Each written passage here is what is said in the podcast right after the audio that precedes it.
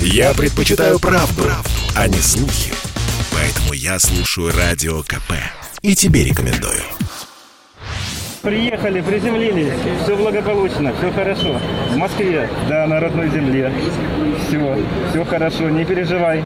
Этими словами ученый Александр Игнатенко успокаивал по телефону свою маму. Уже из Москвы, из аэропорта, где его и двух друзей встретили журналисты. В России мужчин дожидались почти ровно два года, с того дня, как на Шри-Ланке их задержала местная полиция. Это произошло в феврале 2020-го. Александра Игнатенко, Артема Рябова и Николая Килофяна обвинили в убийстве почти 300 жуков, обитающих в одном из заповедников, то есть в нарушении действующего на острове запрета о сборе флоры и фауны. Россияне уверяли ланкийскую полицию, полицию, что никаких животных не убивали, собирали лишь мертвых рептилий и насекомых, фотографировали, описывали и выбрасывали, причем вне заповедника, но доказать не удалось. Вот что рассказал Александр Игнатенко журналистам по прибытии в Москву.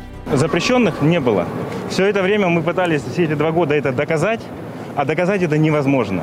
Просто вот поставили такие условия, что вы будете доказывать это годами, что все было настолько похоже на какой-то дурной сон, абсурд. Мужчин держали в камере на 100 человек вместе с обвиняемыми в тяжких преступлениях.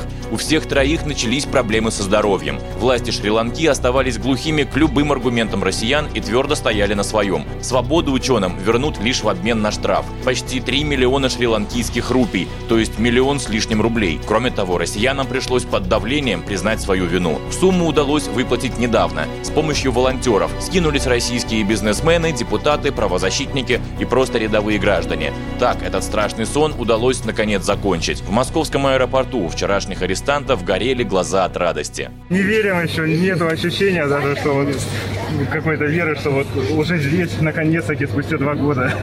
Александр Игнатенко – зоолог из Ростова-на-Дону, работал в зоопарке. Впереди его ждет медобследование и дорога домой. Василий Кондрашов, Радио КП.